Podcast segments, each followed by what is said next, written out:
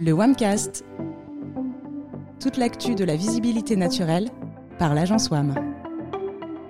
Bonjour à tous et bienvenue dans le WAMcast. Pour ce 42e numéro, on va parler d'un sujet qui nous concerne tous, l'intelligence artificielle et surtout son impact sur le futur du search.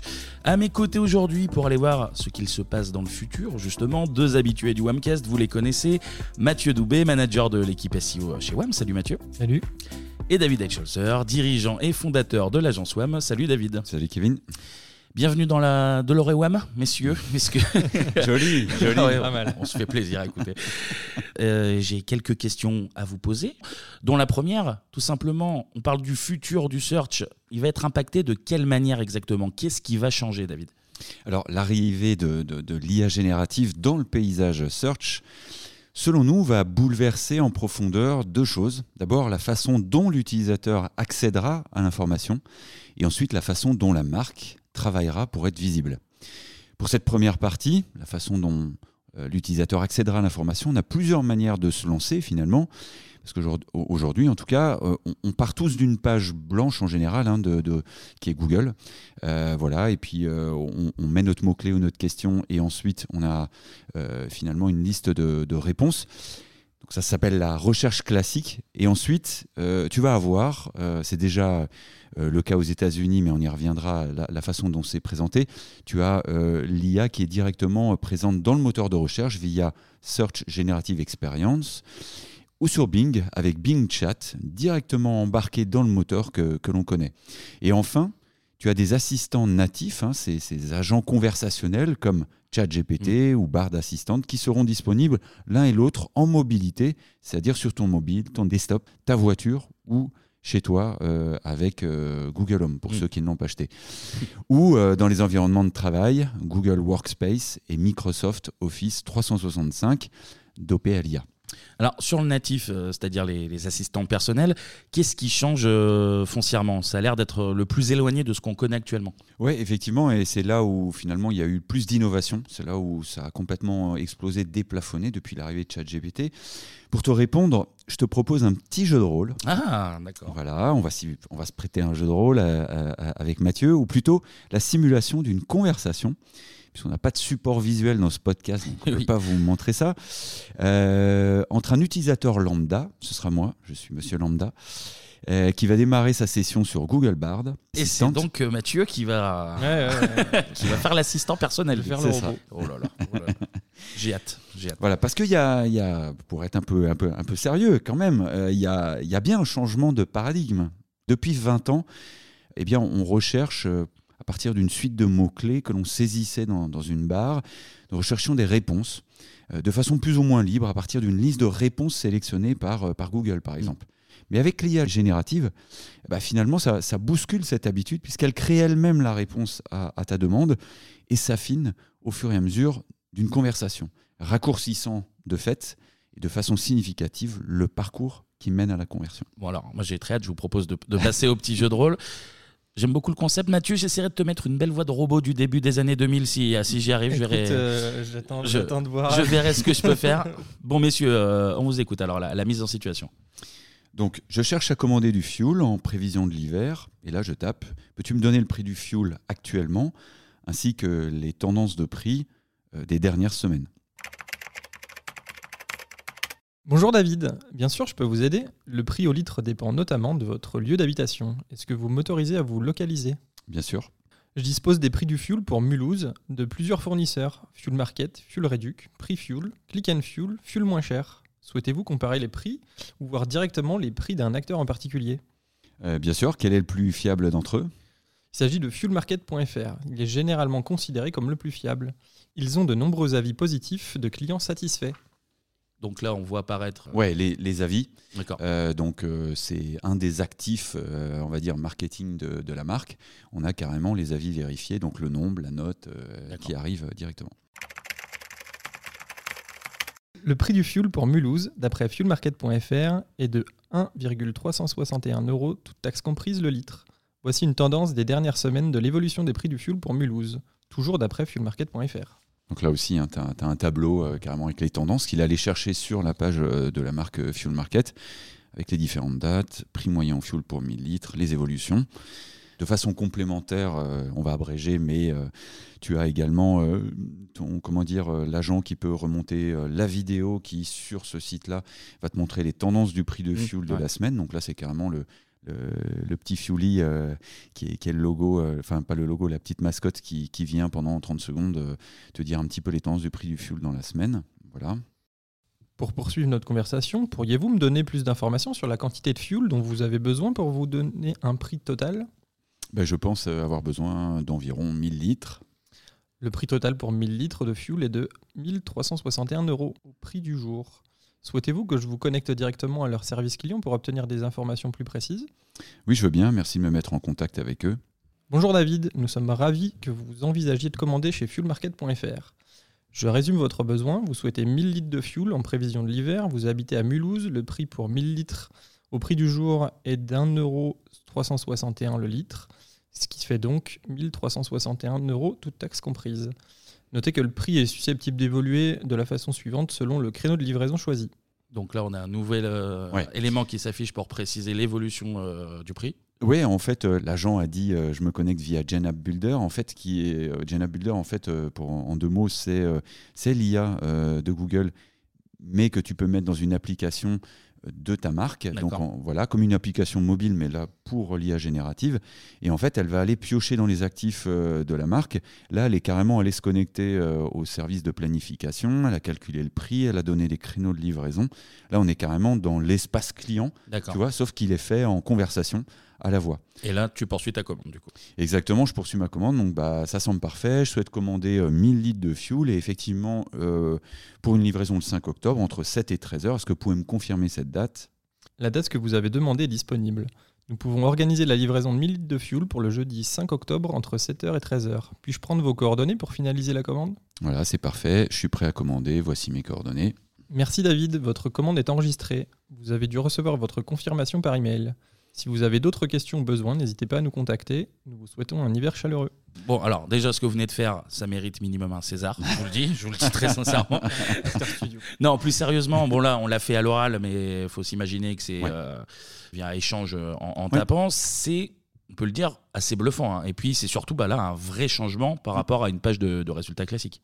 Ouais, le gros changement, effectivement, c'est qu'on est sur du conversationnel. En fait, les, les- les infos qui s'échangent entre l'utilisateur et l'assistant, elles se font en direct. Et, le- et- et ça façonne l'int- l'interaction euh, suivante. En fait, C'est d'une certaine manière, la marque, elle perd, le, elle perd presque le contrôle de la diffusion de son contenu. En tout cas, dans, dans toute la phase de découverte de la, de la thématique euh, et d'évaluation des offres qui vont être euh, rattachées. Là, on peut faire une petite référence au Messi Middle. Mm. euh, en termes de parcours utilisateur. En fait, jusqu'au moment où l'utilisateur il fait son choix sur les bons conseils de l'assistant et passe euh, directement à la phase de gestion de la conversion. Mm. En somme, l'assistant il passe le relais à la marque pour, que, pour faire ce qu'elle sait faire le mieux finalement, c'est satisfaire l'expérience client. Euh, ici, on l'illustre, euh, on va dire, en, en prospective, parce que toute la, la discussion là qu'on a fait, c'est, on va dire une simulation. Euh, mais avec ce qu'on connaît des techniques euh, et des technologies existantes comme Bard ou, ou GPT pour la conversation, euh, et GenApp Builder de, de Google pour connecter l'assistant à la marque avec euh, le, le lien de, de l'utilisateur dans sa conversation. Mm. Et par exemple, aujourd'hui, dans, dans ChatGPT, lorsque tu fais une recherche pour des idées de voyage et que tu as connecté euh, le- le- le- le- l'extension euh, GPT euh, Kayak sur ChatGPT avec GPT-4, tu peux, tu peux faire ça concrètement directement dans la conversation. Du moment que l'internaute a l'extension qui est connectée, ça- la marque elle prend le relais au fur et à mesure de la conversation avec les infos sur la destination, les prix jusqu'à la, jusqu'à la potentielle conversion. Après, ça fait le lien vers le site web. Et c'est bien ça qu'il faut arriver à faire demain, c'est d'une quelconque manière proposer un connecteur entre l'assistant et puis, on va dire, ton infrastructure IT. quoi. Exactement, et tout cela sans passer par le site de la marque en fait. hein. Ouais. Donc euh, les actifs sont disponibles sur le site. Le, le modèle de langage via l'IA générative va piocher dedans, mais on ne va pas sur le site. Voilà, c'est euh, ça fait appel aux actifs sans passer euh, sur le site directement pour alimenter la conversation. voilà, mais on, on reviendra en détail là-dessus. Mais alors, la, la vraie question, c'est est-ce que ça peut ou est-ce que ça va remplacer le, le moteur de recherche? C'est une bonne question parce que le- la question de fond, c'est où situer ces assistants dans le parcours de recherche. Et hum, pour les requêtes dites factuelles, comme achat d'ordinateur, le moteur de recherche est et restera probablement toujours l'outil le plus adapté pour te répondre le- et aussi le plus plébiscité par les utilisateurs. Il sait répondre de façon pertinente et rapide. pas de, pas de problème là-dessus. Pour les requêtes dites intermédiaires, c'est-à-dire un peu plus précises, sans être trop complexes, comme meilleur ordinateur 2023 Clubic, par Mm. exemple, le moteur de recherche comme l'assistant personnel seront pertinents dans, dans leurs réponses. Je pense que là-dessus, euh, y a, y a pas, les, les deux sont bons. C'est plus dans les recherches plus complexes finalement du coup. Exactement, pour les requêtes euh, dites fluides, euh, comme par exemple, euh, si je reste dans la thématique d'ordinateur, qu'est-ce que je dois considérer comme option pour l'achat d'un ordinateur portable pour mon bureau à domicile Mm. Tu as des situations dans lesquelles les utilisateurs savent en quelque sorte ce qu'ils veulent, mais ont besoin d'aide pour rassembler des informations afin d'en tirer des conclusions. Là, le moteur sera moins efficace que l'IA. Parce qu'en fait, euh, les éléments de réponse euh, sont disséminés à plusieurs endroits sur le web. C'est là que l'IA joue pleinement son rôle. Elle compose une réponse unique pour toi, en s'inspirant de chaque élément de réponse qu'elle a quelque part dans son modèle de langage. Et en plus, comme on l'a vu dans, dans notre simulation avec Mathieu, la réponse peut être multimodale, c'est-à-dire faire appel au bah, ce qu'on appelait les actifs marketing de la marque, hein, c'est-à-dire le texte, les contenus, la vidéo, euh, des illustrations, infographies et même à l'audio comme un podcast. On pourrait très bien aller piocher dans un passage. C'est en tout cas ce qui nous attend demain. Euh, par exemple, Google a annoncé euh, pour cette fin d'année son, son nouveau modèle de langage euh, Gemini qui sera multimodal, justement. En fait, pour résumer, l'IA, c'est là où elle est la meilleure, en tout, en tout cas meilleure que le moteur, c'est dans la résolution créative des problèmes. C'est-à-dire quand les, les- les utilisateurs lui apportent des éléments d'information précis et complexes, Mm. c'est là que ça marche bien. Quoi. Oui, ces outils et, et copilotes, hein, comme on les appelle, hein, ces assistants, apparaissent comme des compléments de la recherche actuelle effectuée sur Google, encore une fois. Mais c'est un changement majeur de, de, de- de comportement qui va probablement euh, vite évoluer. Je, je pense ces 3-5 prochaines années, je ne suis pas devin. Ouais. Euh, voilà, parce que parce qu'effectivement, on va le voir, euh, Google comme Bing euh, ont intégré tout de suite ces outils dans, là, dans, dans leur moteur. hein.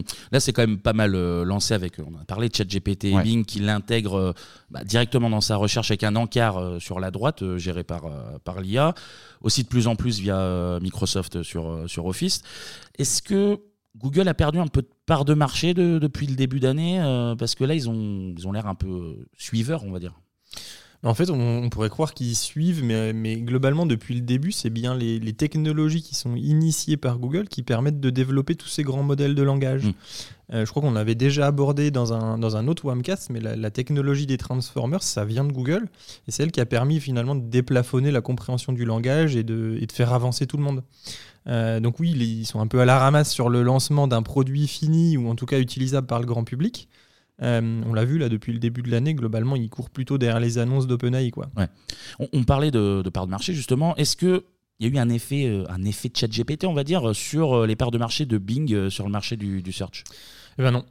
Euh, côté, côté- en tout cas, côté part de marché euh, et même technologie, Google, il reste vraiment loin devant. En fait, si on se réfère aux stats euh, qu'on a via des, des sites comme StatCounter, euh, ils sont encore et toujours dans une situation d'acteur hé- hégémonique qui a, qui a rien perdu face à ses concurrents. Euh, dans, on va dire dans la partie euh, mondiale, ils sont toujours à 91,58% quand Bing il reste euh, à 3%, quoi. Ah oui, 3,01.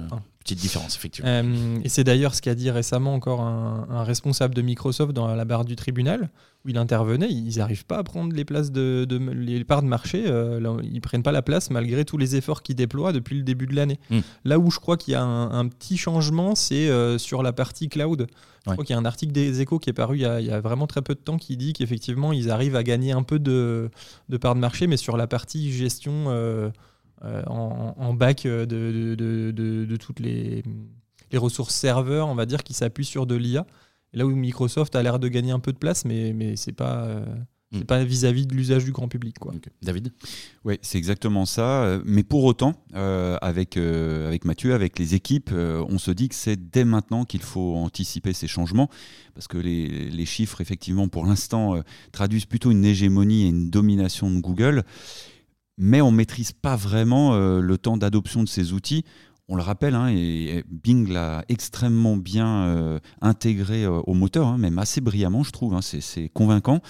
Pour l'instant, ce n'est pas encore rentré dans, toutes les chaumières, mais je, pense que ça va accélérer. Moi, par exemple, cette semaine, j'ai mis l'application Bing euh, chat GPT sur euh, mon, mon- mon mobile Android, je, je l'utilise tout le temps, c'est génial. Ouais. Franchement, c'est génial et, et je pense que ça, ça peut aller euh, très très vite. Voilà. En tout cas, l'idée, c'est d'adopter dès maintenant une démarche de test pour les, pour les marques, les décideurs qui nous écoutent, euh, les SEO. C'est- là-dessus qu'il faut se lancer euh, maintenant parce que les changements sont déjà concrets. Comme on l'a dit, euh, Bing intègre son IA directement dans son moteur. D'un point de vue X, c'est assez énorme. hein. Tu scrolles et tu passes directement dans une, une fenêtre conversationnelle. C'est-à-dire que c'est pas juste à côté. C'est euh, Ouais. voilà, on sent qu'il s'appuie là-dessus pour faire euh, la différence. Et du côté de Google, avec euh, Search Generative Experience, hein, qu'on va appeler SGE pour faire simple, bah, c'est c'est pareil, même si c'est moins avancé, comme le disait Mathieu, et que là, ils sont un peu plus suiveurs. Ouais, et, et on parlait d'adoption de la, de la technologie auprès du grand public. Là, on a Citroën avec la marque DS qui sort euh, une liaison avec euh, GPT en fait euh, dans la bagnole. C'est-à-dire qu'il y, a- il y a quand même des choses qui arrivent doucement mais sûrement. Et c'est aussi ça qui va faire que les gens se servent de cette technologie au quotidien, on va dire, et qu'ils adoptent le, la techno pour leur usage, quoi. hein. Tu parlais de, de SGE, David. On en a déjà un petit peu parlé dans, dans des précédents webcasts, mais est-ce que tu peux nous rappeler ce que c'est, Google SGE Oui. comment, ça, comment ça se présente concrètement SGE, c'est l'IA générative de Google, directement intégrée au moteur de recherche. C'est encore la façon la plus naturelle de l'utiliser, puisque depuis 20 ans, nous sommes euh, habitués à demander à Google euh, tout ce qui nous passe par la tête. Google a fait le choix de placer SGE directement au-dessus des résultats classiques. Euh, voilà, c'est une petite fenêtre générative qui, qui est dynamique au moment où tu poses ta question et la réponse apparaît d'un coup. Il s'agit pour le moment d'un environnement logué, donc euh, en lab, labo, comprenez en test. hein. Ça signifie qu'à ce stade, rien ne dit que cela sera déployé. Mm. Pour le moment, c'est donc en test et les défis à surmonter euh, sont d'ailleurs assez nombreux. Rapidement, hein, parce que techniquement, euh, voilà, euh, euh, par rapport à la pertinence, honnêtement, sur certains sujets, je ne vais pas les aborder là. c'est, c'est- c'est- ça, ça- ça glisse assez vite. Euh, voilà, juridiquement, euh, bon, il y a une- des questions en Europe. euh, c'est pour ça que c'est pas encore déployé en Europe, même en lab, sur la question du droit voisin. Parce que si je m'inspire de médias ou de bouquins euh, qui sont sujets à des droits d'auteur, ben, Et comment ça se passe? et ouais, comment ça se passe? Et, et comme, on- comme c'est protégé aujourd'hui, ça n'est pas déployé encore en Europe, même en lab. Et puis au niveau de l'UX, encore une fois, bah, c'est au-dessus des résultats classiques. On ne sait pas bien comment passer de l'un à l'autre. Ils se cherchent. D'ailleurs ça change régulièrement de forme. Là où Bing a été euh, beaucoup plus malin et je, trouve euh, vraiment pris une avance, c'est perso, mais je trouve que c'est bien fait. Voilà, SGE n'est disponible que pour les utilisateurs américains, japonais et indiens. Euh, voilà. J'ai cru comprendre que vous aviez tout de même fait des, petits tests sur SGE. Ça s'est passé comment, Mathieu? Vous passez par un VPN, j'imagine? Oui, c'est ça. En fait, euh, nos équipes, là, elles utilisent, euh, je crois que c'est Proton VPN, le- la solution qu'on a euh, chez WAM, pour simuler en fait une, une localisation géographique. Tu peux dire, bah, ok, je suis à New York, Mm. je suis à Memphis, je suis, enfin voilà, toute une liste de villes que tu peux choisir. Oui. Euh, euh, donc on utilise forcément la langue anglaise pour interroger Google SGE sur les, les équivalents euh, anglais des questions que des, des utilisateurs qui couvrent les services et produits de nos clients. Euh, par exemple, on simule des demandes d'achat d'habits, euh, d'achat de fuel, euh, d'achat d'assurance ou encore de conseils sur le jardin. Les exemples ils peuvent être vraiment assez nombreux. On va analyser ce que, ce que SGE nous propose en, en réponse. L'idée, c'est de comprendre comment SGE formule sa réponse et sur quelles sources il s'appuie pour répondre. Parce qu'en fait, SGE, il mentionne quand même ses sources. C'était pas le cas au début, mais maintenant c'est le cas. Mm. Et c'est ce qui nous intéresse en tant que marketeur, c'est d'être mentionné dans ses sources pour obtenir le clic. Par exemple, on voit bien côté euh, info sur les entreprises qui semblent s'a- s'appuyer sur euh, Crunchbase aux, US. Euh, c'est des infos comme ça qu'on cherche à, à identifier pour essayer ensuite d'aller placer les marques de nos clients au bon endroit. Mm. Et si possible, avant que ça arrive chez nous, Ouais. parce que si, si ça arrive après, il y a quelqu'un qui aura pris la place. Évidemment. Est-ce que vous auriez quelques chiffres issus de vos tests ou de, de vos lectures sur le sujet? Bah, par exemple, euh, SGE, il propose en moyenne 5 à 6 sources par réponse. Euh, pour les requêtes, on va dire dites sensibles, les Your Money, Your Life, Mm.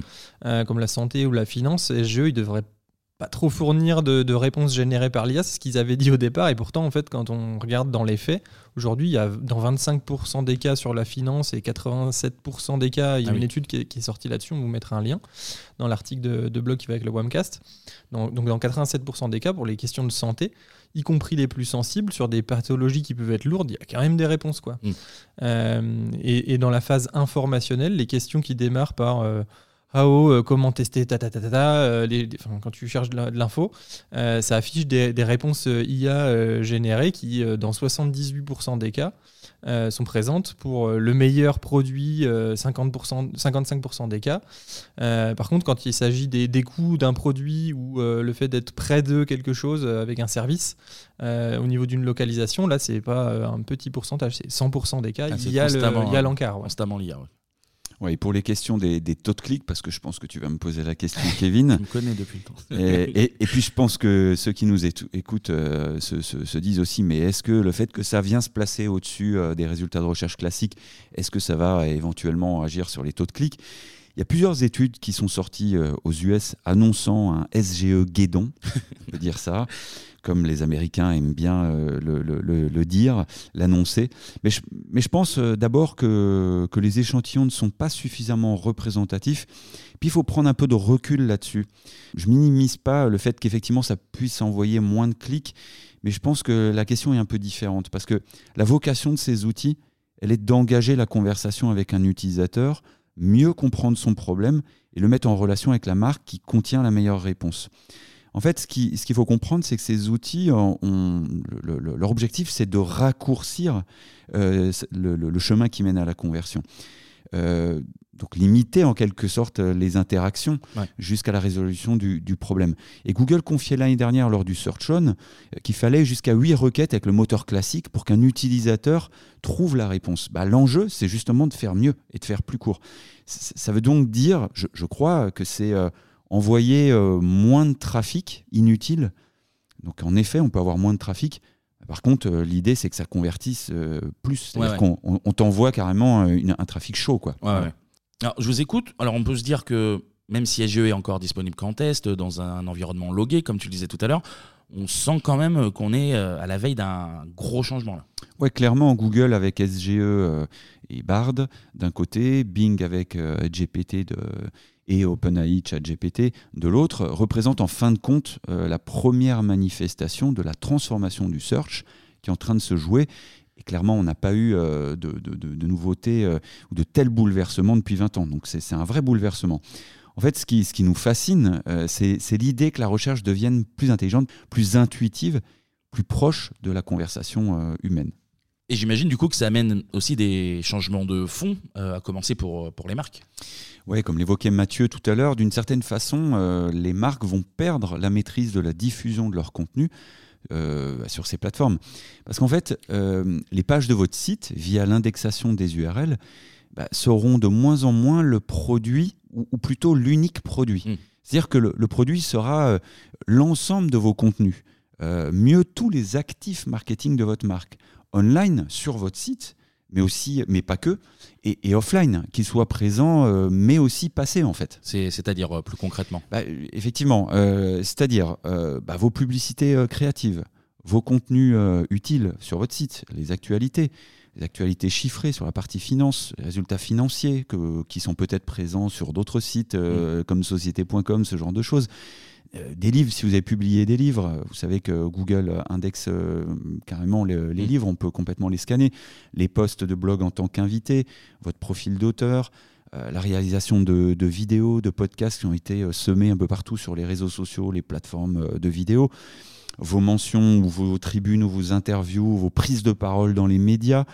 votre réputation, l'image de votre entreprise auprès des médias sociaux, bref, ce que les autres euh, pensent de vous. Tous ces éléments serviront de matériaux pour aider l'IA à construire sa réponse, comme on l'a simulé en introduction avec Mathieu. Donc plus uniquement ce qui est sur votre site, mais ce que vous avez semé un peu partout. L'IA va piocher là-dedans, elle apprend de ces contenus et s'en inspire pour euh, formuler une réponse unique et guider les, les utilisateurs. C'est plus du tout euh, le même paradigme et, et c'est plus euh, le même algorithme d'ailleurs que la recherche euh, classique. Mais là, c'est plus la même approche du, du SEO même. Bah, c'est exactement ça. Le SEO va donc évoluer en quelque sorte vers la diffusion des actifs euh, marketing de la marque au sein euh, bah, des différents écosystèmes digitaux dominants. Google en premier lieu, mais pas que. Euh, pour augmenter la visibilité de votre marque dans euh, bah, les différentes surfaces mises à disposition dans ces écosystèmes. Tu vois, euh, Meta, Google, Apple, et puis par exemple aussi bah, dans le retail Amazon ou les marketplaces, les autres marketplaces. Donc, et les médias, bien sûr. ça signifie que dans ce contexte, seules les marques reconnaissables et dignes de confiance pour le consommateur vont tirer leur épingle du jeu et c'est ça le changement. Hmm. Donc en gros, exit euh, toutes les techniques de bricolage SEO qui ont pu marcher à euh, un moment, euh, les PBN, les sites hmm. Made for AdSense ou Discover en gros. Ouais, c'est l'idée en fait qui semble poindre à l'horizon, on va dire ça comme ça. Maintenant, je ne doute pas que ceux dont c'est le business actuellement, ils évoluent aussi euh, avec Google et les changements qu'il est en train d'imposer en ce moment. Euh, et là, même si on voit déjà que sur Google, c'est un peu le cas, quand on voit qu'ils deviennent de plus en plus sélects sur l'indexation des contenus, euh, on va dire ces derniers mois, c'est même ces deux dernières années. Euh, c'est beaucoup plus complexe de, faire indexer ces pages. Euh, ou même si récemment, il semble avoir mis à la porte euh, de, Discover une sacrée quantité de sites qui ont un, modèle un peu de, parasite, entre guillemets. ils ne proposent pas une expérience directe. ces sites-là, c'est juste des intermédiaires qui viennent prendre une com sur ton mm. passage chez eux et après ils te renvoient vers la marque qui, elle, a une vraie expérience client en fait. Oui, c'est exactement ça. Et, c'est aussi pour ça que Google multiplie euh, ces derniers, ces derniers mois, en tout cas c'est comme ça qu'on l'interprète avec euh, Mathieu et, les équipes, Google multiplie ces derniers mois les, mises à jour de type spam update. La, quantité de sites et de contenus de faible qualité augmente, euh, augmente énormément. Et puis là, avec l'IA, euh, le phénomène s'amplifie de façon exponentielle. Euh, parce que tu as plein de gens qui, euh, qui viennent scraper les sites médias, qui appuient sur un bouton en gros, mm. et qui vont faire indexer tout un tas de contenus dans Google pour essayer de prendre des positions de façon tout à fait opportuniste. Voilà. Et Google n'a jamais eu autant de travail pour cleaner ses résultats. Donc, mais quand tu es une marque établie, c'est-à-dire quand tu t'adresses directement à des utilisateurs pour résoudre leurs problématiques et besoins, et que tu y réponds par ton expertise, euh, avec tes services, tes produits, tu es poussé plus naturellement par les assistants conversationnels. Surtout qu'une marque qui joue son rôle fait parler d'elle. C'est en cela que la marque se différencie d'un site qui ne vise que des positions dans Google. Mm. C'est bien cela que Google cherche à valoriser, une expérience client satisfaite. D'accord. Déjà, merci à vous deux pour euh, ces infos la première partie dont on a parlé, vraiment liée à la manière dont on accédera demain à l'information. Vous avez quand même commencé ce webcast en disant que vous donneriez du concret pour travailler. Alors, est-ce que vous pouvez me détailler un peu euh, cette partie sans, Je vous rassure, sans tout dévoiler des secrets de, WAM. Ou alors, ou alors si vous voulez, euh, faites-vous plaisir. On, garde tout pour nous. Il y a beaucoup de choses à dire et on, fait pas mal de, recherches. Euh, voilà, alors on, théorise, mais aussi on fait nos tests, comme le disait Mathieu, à travers le, VPN et et on apprend des choses. Et euh, voilà, donc euh, il y a beaucoup de choses à dire et on, sera plus prolixe encore euh, le 14 novembre lors de notre webinaire sur le sujet. Petit, petit teasing. Voilà, petit teasing. mais voici cinq pistes concrètes à exploiter pour maximiser vos chances d'être mentionné, cités, visibles dans les conversations de ces assistants d'IA générative. Et nos auditeurs pourront nous poser des questions le, 14 novembre euh, à l'issue de, ce webinaire. Alors, cinq pistes. La première. Alors, la première piste, travaillez votre présence ou la présence de votre marque dans le knowledge graph de Google. Et les IA, en fait, euh, ne comprennent pas les contenus, aussi faux que ça puisse paraître, ne comprennent pas les contenus qu'elles ont dans leur modèle de langage. Leur réponse se base sur des probabilités, c'est-à-dire des relations entre les termes. Pour ajouter de la connaissance à la, recette, euh, Google, euh, par exemple, a créé une base de données de connaissances qui est appelée euh, Knowledge Graph. Mm. Elle recense finalement tout ce qui nous entoure, tous les faits, les personnalités, les dates, les choses, les lieux, les événements qui font notre monde. C'est ce que l'on appelle des entités nommées. Ce sont ces entités nommées qui permettent concrètement à Google de comprendre que je parle de Star Wars si je nomme dans la même phrase Alec Guinness et Obi-Wan Kenobi. Mm. Donc si je comprends bien, en tant que marque, euh, il faut réussir à être dans ce fameux knowledge graph. Précisément. Et on s'y prend comment alors? C'est ça la vraie question. Eh bien oui, c'est la vraie question. Et alors il y a plusieurs façons de faire, mais celle qui va parler à tout le monde, c'est euh, bah, qui consiste à obtenir une place dans Wikipédia. Voilà Wikipédia, dont euh, le, gr- le grand frère ou le parent, c'est euh, Freebase. Mm. Euh, voilà, c'est finalement tu obtiens une- ta place avec une fiche d'entreprise, voilà, et puis tu vas obtenir des références vers ta fiche d'entreprise dans cette encyclopédie, et c'est là que tu es, tu commences à rentrer dans la base de connaissances de Google. Donc on, on rappelle que le knowledge graph, c'est euh, Freebase, c'est un knowledge graph, euh, comment dire, neutre euh, du web, et euh, le knowledge graph, c'est celui de Google. Mm. Voilà, c'est lui qui a composé le sien. Ensuite, il s'agit d'identifier dans ton patrimoine de contenu, euh, sur, sur ton site, euh, les entités nommées qui, qui s'y trouvent, et de les baliser avec des données structurées du schéma.org. Tu sais, ce sont ces balises sémantiques qui aident à Google à comprendre la thématique de tes contenus. Je cite souvent, euh, et on cite souvent en interne, cet exemple pour un, site de recettes. Tu vois, euh, tu peux utiliser des données structurées qui disent à Google dans le code HTML, il s'agit d'une recette. Et d'ailleurs, tu vas trouver les, éléments suivants à l'intérieur, donc toujours en utilisant des balises HTML du schéma.org. Bah, voici les ingrédients, ta, ta, ta. Euh, cette recette, elle est pour X personnes, Mm. le temps de cuisson, euh, etc. Tout ça, tu peux le spécifier avec des balises et Google comprend qu'on parle d'une recette. Tu lui facilites la tâche en, en quelque sorte. Quoi. Donc quand tu discutes avec euh, Google Bard, finalement, c'est une suite d'entités nommées, comme tu disais. Bah, exactement. Et je, je vais te donner un exemple concret. Si je, si, je vais dans Bard et je lui dis, tiens, quels sont les meilleurs restaurants italiens à Paris? Google va raisonner de la façon suivante. Entité de localisation, Paris, euh, plus euh, les quartiers, Mm. donc euh, Montmartre, etc., etc. Entité de la cuisine, italienne. Entité des plats, reliés à cuisine italienne, pizza, pâtes. Pardon pour la caricature, mais c'est quand même ce qui bah, vient en on premier. va à l'essentiel. Voilà. Entité d'organisation ou de ou d'entreprise de, la thématique restaurant, ben, Passerini, Racine, Localino, par exemple. Ou entité ensuite liée aux acteurs du conseil touristique, TripAdvisor, Paris Bouge, The Fork. Mhm. Voilà. Et c'est indispensable pour comprendre la demande de l'internaute. En résumé, euh, pour ce premier point, Google veut que vous l'aidiez à comprendre qui est votre marque et où la placer dans euh, sa vaste base de connaissances. Mais c'est à vous de fournir à Google les preuves que vous êtes la référence, la marque faisant autorité dans votre domaine euh, d'expertise. D'accord. Le deuxième point. Bah, travaillez la visibilité organique de votre marque euh, en levant les cloisons entre tous les services supports de votre entreprise. Ça, tu vois, c'est un peu plus organisationnel. C'est un peu le truc qui se voit pas. Mm. Mais euh, quand, euh, avec euh, Mathieu et nos équipes, on entame, on amorce un projet chez nos clients, on identifie surtout qui vont être les acteurs Mm. De- du projet. Et pour nous, c'est hyper important qu'il n'y ait pas uniquement un interlocuteur, euh, un pair SEO, tu vois, euh, euh, en face. Mais Pas que le marketing, quoi. Exactement. Mais il faut, en, il faut en fait pour utiliser tous les actifs de la marque, euh, comme on le disait tout à l'heure, euh, euh, pour, que, pour nourrir les modèles de langage. Bah là, en fait, il faut des décideurs. Les décideurs sont les CMO et euh, parfois, selon la taille de l'entreprise, c'est même carrément le dirigeant. Ouais. Pas plus tard qu'hier, avec Mathieu, on était chez un client, il y avait le CMO et il y avait le CEO. Et ça, c'est ex- extrêmement important pour nous, c'est qu'ils comprennent la place du SEO. C'est plus l'affaire euh, et l'apanage d'une personne, mais de toute l'entreprise, Ouais. en fait. Euh, tu vois, ça doit être euh, dans la stratégie. Et donc, il faut les personnes qui ont le pouvoir décisionnel, parce que c'est elles qui vont être les alliés des équipes marketing pour faire avancer les bons sujets.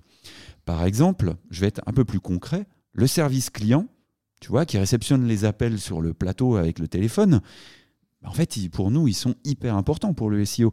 Parce qu'en fait, ce sont eux qui ont les clients, les prospects au téléphone, c'est eux qui ont les réclamations, c'est Ouais. eux qui ont les questions des utilisateurs, mais aussi les bons points. Tiens, merci, je suis super content de la commande, etc. Bah, c'est un matériau euh, bah, hyper précieux, en fait. Donc, il faut qu'on puisse le récupérer. Il Ouais. faut faire péter euh, la cloison. Et ça, si le CEO ou le CMO l'a compris, il abat la cloison. C'est le cas chez notre, euh, notre client. Et on est là pour, euh, pour dire ça aussi. Tu vois Donc c'est- là qu'on va pouvoir bien anticiper les demandes. bah, parce que euh, oui, on peut utiliser des outils euh, qui cartographient les demandes, mais souvent c'est dans l'entreprise qu'il y, a- qu'il y a la réponse. Voilà.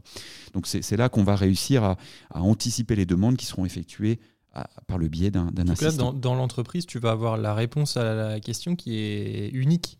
C'est-à-dire que tu auras l'information que personne d'autre n'a. C'est que cette entreprise qui a la, réponse. Absolument, tu as tout à fait euh, raison de le rappeler. Et, et dans la même veine, euh, tu vois, ça peut être le, gars- le cas aussi dans un contexte d'un recrutement. Euh, dans certains domaines, c'est hyper compliqué de recruter. On le sait, les entreprises hum, essayent de plus en plus de montrer patte blanche quant à la marque employeur et notamment son engagement RSE. Et en fait, là, là c'est pareil, ce sont des éléments de visibilité de la marque, mais si tu pètes pas la cloison avec le RH, Ouais. bah, tu disposes pas de ces éléments en fait. Donc, euh, parce que les RH sont directement connectés aux données du marché. Euh, voilà, de la difficulté de recruter et aussi des éléments qui font basculer euh, euh, un candidat vers une marque. Voilà, donc comment la marque employeur doit répondre à toutes les demandes des candidats?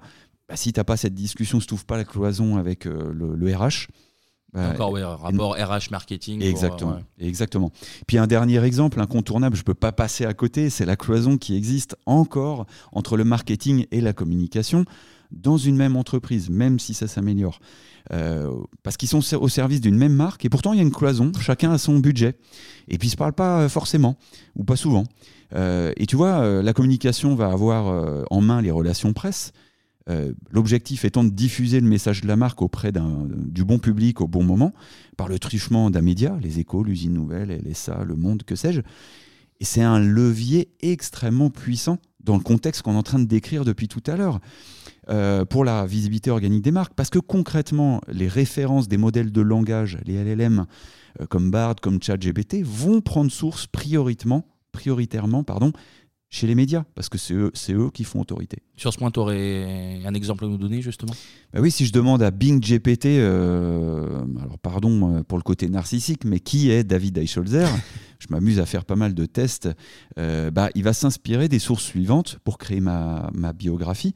Welcome to the Jungle, Les Échos, à travers une tribune que, que j'ai faite récemment, mais aussi Journal du, du Net qui m'a interviewé dans le cadre d'un article plus large. Et évidemment, en premier lieu, de notre euh, site euh, de l'entreprise, c'est l'agence WAM. Donc ça dit quand même pas mal de choses. Il va d'abord piocher euh, bah, sur ton site, et souvent dans la page à propos et les pages auteurs, mais aussi dans les médias qui font autorité. Ça donne quand même des signaux euh, quand même euh, assez, euh, assez et importants. puis, quoi. et puis on est sur des sources euh, très fiables et on n'est pas les infos du blog de Tartampion, je ne sais Ah, c'est exactement ça en fait, les, et, ouais, exactement ça. Et les exemples sont légion, et c'est en ce sens que je dis qu'il faut décloisonner les services pour qu'ils communiquent et amplifient le message de la marque. Finalement, tu dois être organisé en content factory et tout le monde a un, un- un rôle à jouer. Euh, voilà. Et certains, certains de nos clients déjà- l'ont déjà compris. Et euh, justement, on accède à, au directeur commercial, au service euh, commercial, au RH, voilà, au, au service client, pardon, Ouais. au RH, etc. Parce que tout le monde a son rôle à jouer dans, dans, dans cette, dans, ce, dans ce nouveau contexte. Mathieu, pour reprendre ce que disait David, en gros, il faut aller se placer plus largement là où sont situées euh, ces audiences. Oui, tout à fait. En fait, il faut, bah, en fait, ça passe déjà par une première phase qui est identifier l'audience que tu veux, que tu veux cibler. Et puis après, effectivement, il faut aller diffuser les actifs de ta marque aux bons endroits avec le message euh, adapté le plus unique possible. Ça, c'est vraiment important. Euh, parce que, euh, en gros, quand tu, quand tu vas diffuser ton message, il faut éviter de perdre un peu les, les, on va dire, les IA, euh, les algorithmes qui analysent ton contenu avec des infos un peu trop différentes. Mm. Après, c'est à eux de faire le tri. Donc, il faut éviter ça. Euh, et puis après, quand tu, euh, quand tu es, on va dire, un petit acteur, euh, que tu as peu de moyens, euh, le, le principe, c'est d'évi- d'éviter de, de se perdre face à l'ampleur de la tâche. Mmh. Il Euh, faut choisir ses batailles, il faut privilégier les lieux finalement où se trouve ta cible. Et là, c'est déjà un bel enjeu parce que chaque plateforme a ses règles et ses codes. On va pas faire la même vidéo pour TikTok, YouTube ou pour la diffuser sur ton site web. Quoi. Mm. Typiquement, euh, chez WAM, on a, nous, une forte appétence pour les RP. David en parlait, euh, qui, permet de te mettre en, avant euh, sur les sites des acteurs les plus influents du web en France. Tu as, les médias et en, globalement, tu as les sites du gouvernement. C'est les sites qui vont être les plus autoritaires pour diffuser de l'information, sur lesquels les, grands modèles de langage vont s'appuyer pour apprendre des choses. Et globalement, c'est des choses qu'on doit, qu'on doit travailler. La- Pour nous, c'est la voie royale pour que notre entité de marque, elle émerge sur son marché et qu'elle soit vue par les internautes qui nous intéressent finalement. David a, a commencé à en parler avec les pages à propos. On peut aussi faire euh, des choses euh, par nous-mêmes sur notre site. Ouais, ouais. Effectivement, la page à propos, c'est quelque chose qui est hyper important. Il faut, vraiment la bosser à fond pour présenter ton entreprise, euh, ses valeurs, ses engagements, euh, tout en reliant ça à l'activité, évidemment. Mm. Euh, c'est une page qui est vraiment primordiale pour faire comprendre à Google et aux autres modèles ce que vous êtes, ce que vous représentez sur le marché, là où vous voulez rendre service aux gens finalement, ce, que, ce que vous permettez de faire. et c'est des choses qui sont vraiment indispensables. Tu peux aussi bosser à fond tes pages d'auteur. c'est même un, indispensable là, en 2023, je dirais faut vraiment faire reconnaître les entités euh, humaines qui travaillent euh, avec mm. toi et, bien les identifier. Euh, on sait parfois que c'est difficile de, pour les marques de faire on va dire intervenir les salariés de l'entreprise qui peuvent avoir un peu une réticence à prendre la parole pour l'entreprise et pour laquelle ils travaillent. mais là, c'est vraiment où tu peux aussi avoir un point avec les RH. Il faut mettre en place une, stratégie, une politique d'employé advocacy mm. où tu vas essayer d'inciter les gens à, à, le faire pour pour, montrer aussi que ben, la marque, elle s'appuie sur des, experts internes euh, qui vont avoir euh, une grande valeur finalement euh, aux yeux du grand public. Ou des, on va dire de, la cible qui t'intéresse. Et qui s'investissent aussi. Ouais, bah, de toute façon, tu es un peu obligé de t'appuyer en tant qu'entreprise sur les, personnes qui composent ton, ton on va dire les salariés de ton entreprise qui sont les plus investis. quoi. Mm. C'est souvent eux qui vont qui vont être un peu plus enclins à prendre la parole. Euh, et puis après, si tu n'as pas forcément euh, les ressources à disposition, que tu es vraiment une toute petite entreprise et que toi-même, tu peux pas forcément faire ce travail, tu peux t'appuyer sur des experts qui vont être reconnus sur ton marché, donc des acteurs externes, euh, pour produire du contenu et ça t'aide finalement un peu à légitimer tes prises de parole. C'est un peu ce qu'on fait dans, dans, le webcast finalement. On fait prendre la parole à des, experts pour permettre bah, à l'agence de se légitimer en, quelque sorte quoi. Pour une fois, c'est euh, ah ouais non mais absolument. C'est pas les coordonnées les, coordonnées les, plus mal chaussées. Absolument, les, les là-dessus on est pas mal et ça marche aussi en effet en prenant la parole dans des conférences euh, par exemple. Exactement. Et si tu prends la parole pour apporter quelque chose à ton audience que toi seul est capable d'amener, alors tu travailles ta marque et l'expérience euh, que les gens auront avec. Absolument. Comme, le 14 novembre. Qu'est-ce que c'est bien travaillé tout ça. puis après, ça, se couple assez bien avec les notions d'influence. Euh, inviter un acteur qui est reconnu sur le marché à parler avec toi de, sujets qui sont importants, qui vont être reliés aux problématiques rencontrées par tes, par tes cibles, c'est top en fait. Mm. Euh, c'est des choses qu'il faut essayer de mettre en place. Alors c'est pas facile, mais c'est des choses qu'il faut essayer de travailler. et enfin, pour, pour revenir un peu à ce que tu peux faire toi-même, bah, c'est aussi euh, bien travailler les bios que tu as sur les, réseaux sociaux. Euh, lorsqu'on te demande de présenter ta marque avec les, mêmes infos que tu auras mis euh, dans ta page à propos, par exemple, c'est une des clés du succès. Il faut essayer d'unifier, comme je disais tout à l'heure, le discours que tu vas diffuser autour de ta marque pour que les LLM ils, apprennent des contenus qui, parlent de toi et qu'ils n'aient pas trop de messages contradictoires en fait. Ok. Un quatrième point sur, sur les cinq dont, dont vous parliez? Quatrième point, tu vas devoir travailler de manière très approfondie le EAT le hit euh, de, Google qui nous pousse là depuis quelques années maintenant, euh, qui est relié vraiment à l'expérience que tu proposes, l'expertise euh, que tu vas réussir à démontrer, l'autorité dont ta marque fait preuve sur son marché, et puis la fiabilité de, ton entreprise, en fait, tout simplement. Alors, le EAT, on en a déjà parlé dans le Webcast, évidemment. Est-ce que, est-ce que tu peux nous expliquer comment on peut justement travailler ce fameux EEAT pour une marque? Ouais, bah, l'expérience, euh, le principe, ça va être de, décrire dans tes contenus des, situations dans lesquelles euh, tes utilisateurs, tes clients ou, on va dire les gens à qui tu rends service, ils ont utilisé ou dénoué des situations avec tes, produits finalement. Mmh.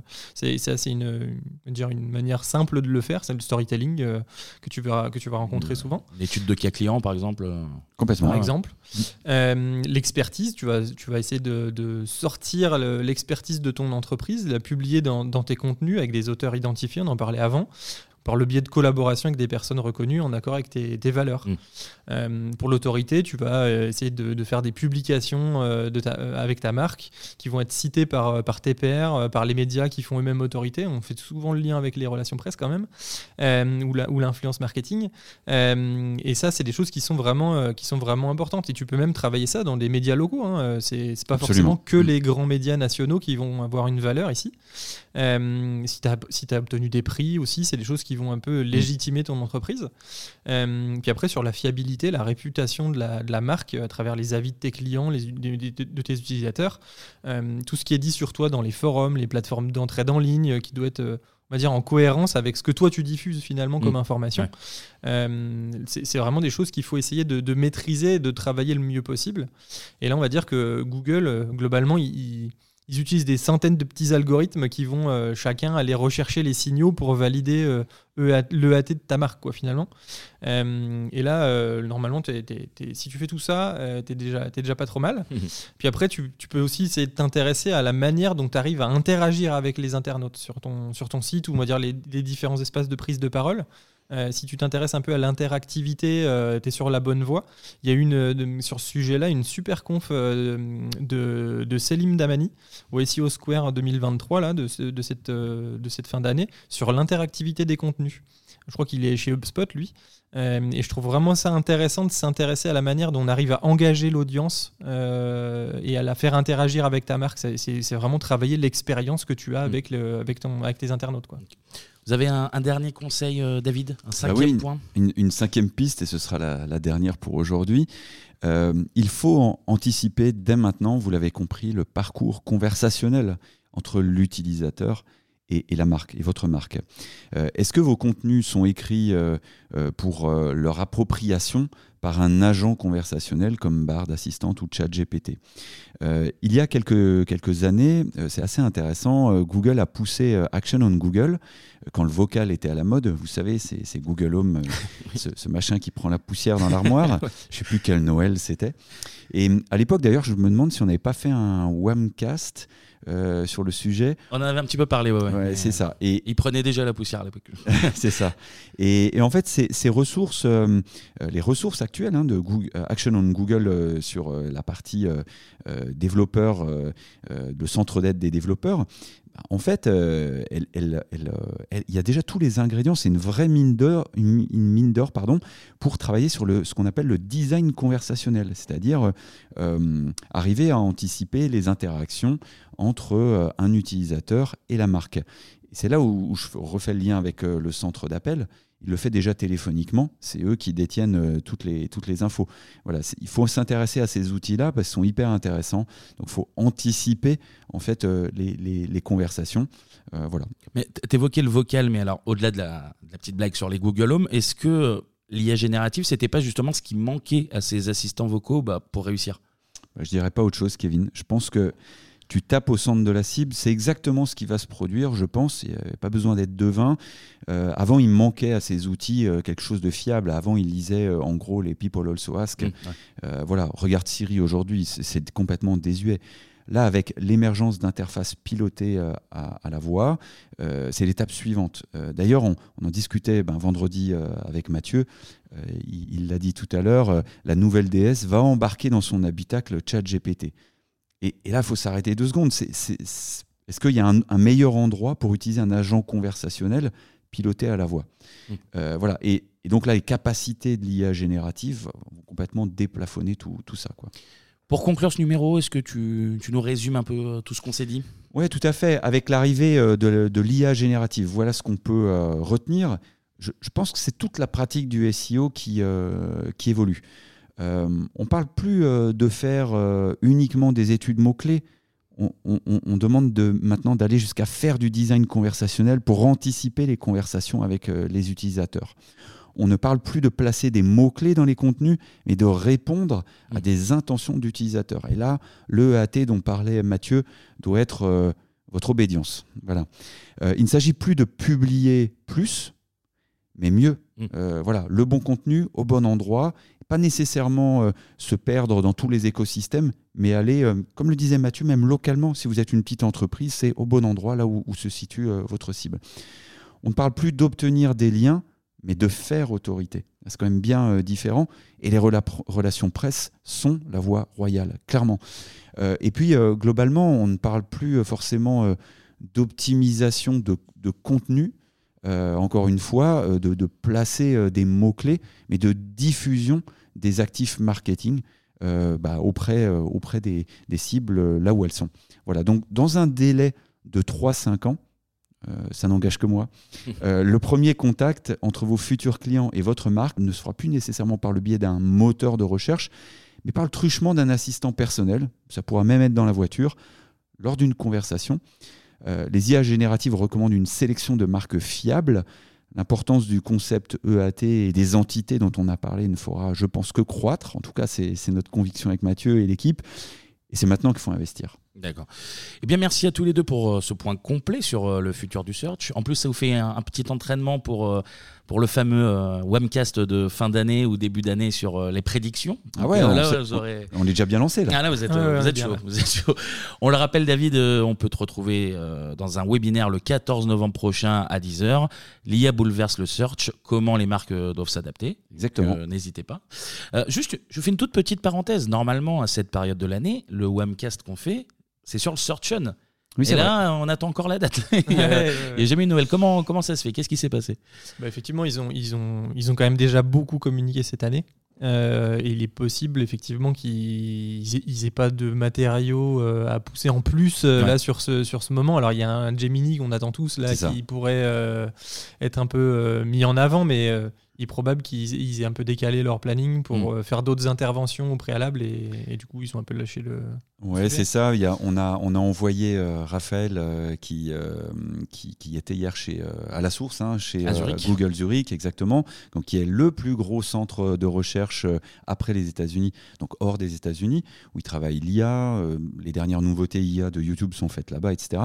Il était invité donc par Google pour participer à des conférences. Et on n'a pas eu, euh, on n'a pas eu de, de, de- de lien avec le Search On. Ils en ont pas parlé. Ouais. Ils n'ont pas annoncé de choses autour de Gemini. Ils ont annoncé d'autres choses. On pourra en reparler. Mais effectivement, Gemini, c'est le remplaçant de Palm 2, ce modèle de langage qui est derrière Bard. On en attend beaucoup. On verra. On espère euh, qu'ils vont nous faire un Search On bientôt. À suivre, à suivre. En tout cas, merci à vous aussi de nous avoir écoutés. hein. Vous pouvez retrouver ce Wamcast et tous les autres sur notre site agence-wam.fr. N'hésitez pas à laisser 5 étoiles sur vos applications de podcast. Ça prend toute petite seconde. C'est euh, et puis c'est bien pour le pour le référencement. C'est bien pour nous aussi. Ça fait ça fait toujours plaisir la d'avoir, euh, Exactement.